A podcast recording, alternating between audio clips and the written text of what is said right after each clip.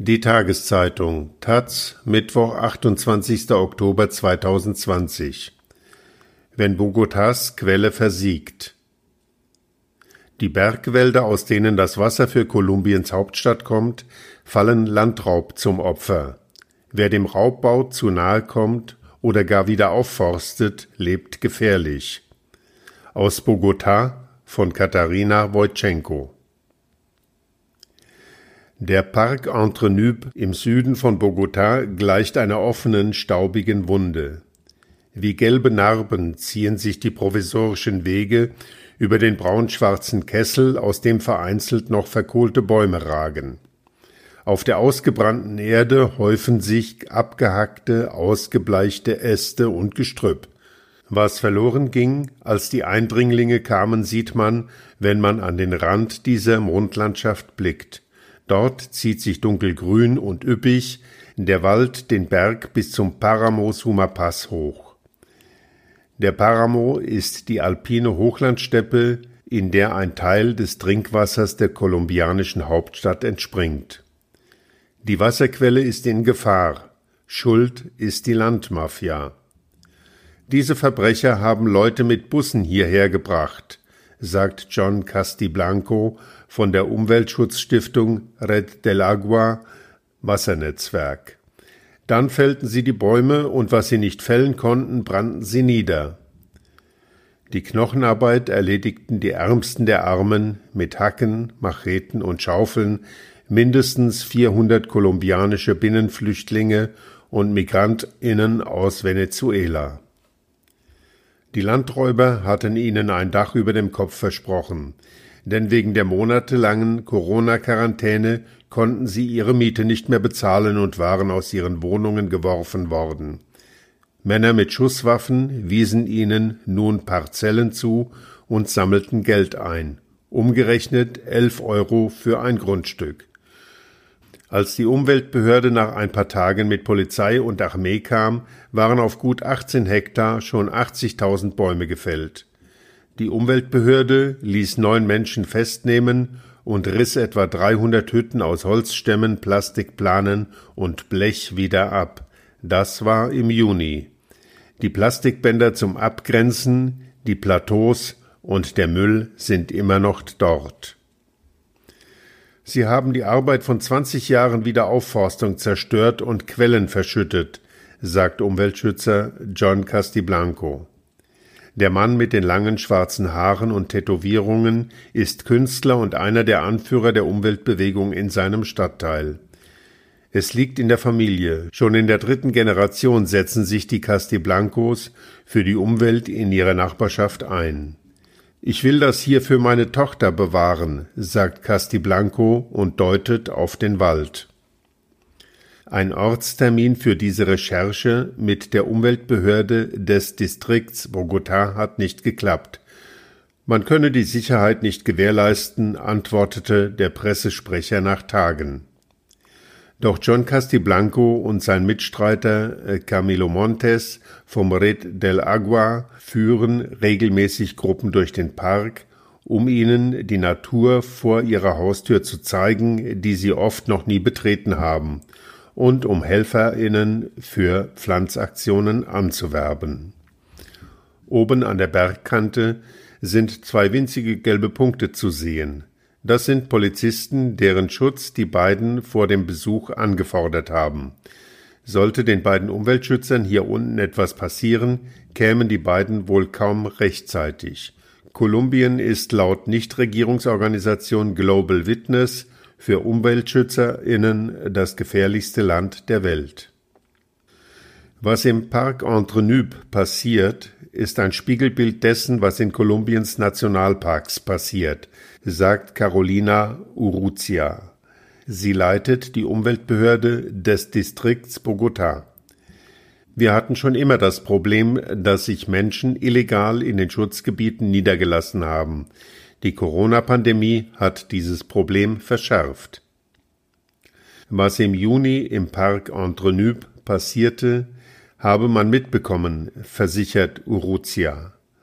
Doch handeln konnte sie erstmal nicht. Erstens war es ohne Polizeischutz zu gefährlich, weil dahinter sehr reiche und mächtige Leute stecken. Zweitens hatte die Landmafia, die laut Urrutia eng mit dem Drogenhandel zusammenhängt, besonders verwundbare Gruppen ins Schutzgebiet gekarrt, darunter Familien mit Kindern. Wir können diese Menschen nicht einfach vertreiben, sondern müssen ihnen eine Lösung anbieten, sagt Urrutia. Umso gravierender wurden die Schäden. Zwei der fünf Quellen, die im Park entspringen, befinden sich in diesem Teil des Schutzgebiets, sagt Reinaldo Gelves, Sachgebietsleiter für Wasser- und Bodenressourcen in der Umweltbehörde. Sie speisen Bäche, die in den Rio Tunjuelo fließen, den wasserreichsten Zufluss des Rio Bogotá. Müll und Abwasser verschmutzen nun diese Quellen im Park Entre-Nubes. Zwar beziehen die Stadtwerke das Wasser für Bogotá nicht aus dem Park Entre-Nubes, sondern viel weiter oben aus den Paramos. Aber die Zerstörungen, sagt Reinaldo Gelves, gefährden das Mammutprojekt der Stadt, den Rio Bogotá sauber zu bekommen, einen der dreckigsten Flüsse der Welt. Wenn Quellen verschüttet werden, sucht sich das Wasser einen anderen Weg, nämlich in den Untergrund. Dadurch verändert sich die Verbindung zu Flora und Fauna, sagt Gelves. Es entsteht Erosion, die Sedimente in die Quellen einbringt und diese weiter schädigt. Dadurch wird ein Teil des natürlichen Sauerstoffs im Wasser verbraucht. Ist die Vegetation weg, kommt es bei hohen Niederschlägen zu Sturzfluten. Vor allem zerstören die illegalen Siedlungen das fragile, unersetzliche Ökosystem des Hochandenwalds, ergänzt Natalia Ramirez, Abteilungsleiterin Ökosysteme und ländlicher Raum. Die Tier- und Pflanzenwelt dieser Übergangszone ist hochsensibel. Die Veränderungen können Erdrutsche auslösen. Nach Schätzungen der Stadtviertelregierung Usme war der Park Entre-Nubes 1989 noch 1400 Hektar groß. Heute sind es noch 623 Hektar. Wenn es in diesem Tempo weitergeht, ist das größte Schutzgebiet im Süden der Stadt in etwa zehn Jahren verschwunden, warnt die Regierung. Am Rand des verkohlten Schutzgebiets haben sich schon vor zwölf Jahren indigene Huitoto aus der Amazonasregion illegal niedergelassen. Sie waren vor der Guerilla geflohen. Ihre Hütten mit Blechdächern und Plastikwänden krallen sich in den steilen Berghang. Musik schallt übers Tal, auf manchen Hütten sitzen Satellitenschüsseln. Kinder spielen im Dreck. Müll türmt sich. Von oben gurgelt Abwasser ins Schutzgebiet. Das Wasser hat sich längst Kanäle ins Erdreich gebahnt. Wo keine Bäume mehr sind, brechen immer mehr Schollen ab. Die Sonne brennt auf 2600 Meter auf die nun nackte Erde. Dazu kommt der Wind, der ungebremst fegt. Umweltschützer John Castiblanco kniet über einem handhohen Pflänzchen, das einmal ein Baum werden soll. Er freut sich über jeden Sprössling, der sich durch die ausgedörrte Erde kämpft. Die Natur ist unglaublich widerstandsfähig, sagt Castiblanco. Zusammen mit ehrenamtlichen HelferInnen aus der Nachbarschaft haben er und seine MitstreiterInnen bereits 700 Bäume gepflanzt. Etwa 44.000 sind nötig, um den zerstörten Wald wieder aufzuforsten, sagt er. Dann richtet er ein geknicktes Pflänzchen behutsam auf. Immer wieder werfen die beiden Männer vom Wassernetzwerk einen Blick nach oben. An der Kante des Berges ziehen sich immer mehr bunte Punkte zusammen. Sie beobachten uns genau, sagt Castiblanco und rät dem Fotografen, die Kamera nicht nach oben zu richten. Sie, das sind womöglich Mitglieder bewaffneter Banden. Psst, sagt er auf einmal. Unterhalb, wo sich Taz-Fotograf Andres Bo und Camilo Montes mit dem Hund befinden, nähern sich drei Männer, die Hände bedrohlich an ihren Macheten.